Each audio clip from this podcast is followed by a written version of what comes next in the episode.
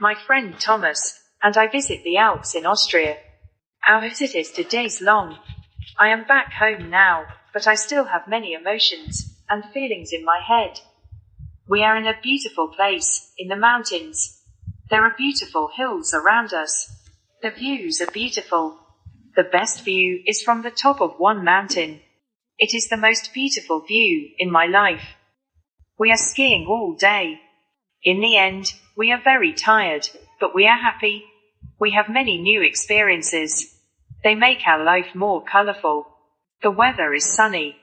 My skin is more brown now. There are many places where you can ski in Austria. I think that the Alps are one of the best mountains in the world.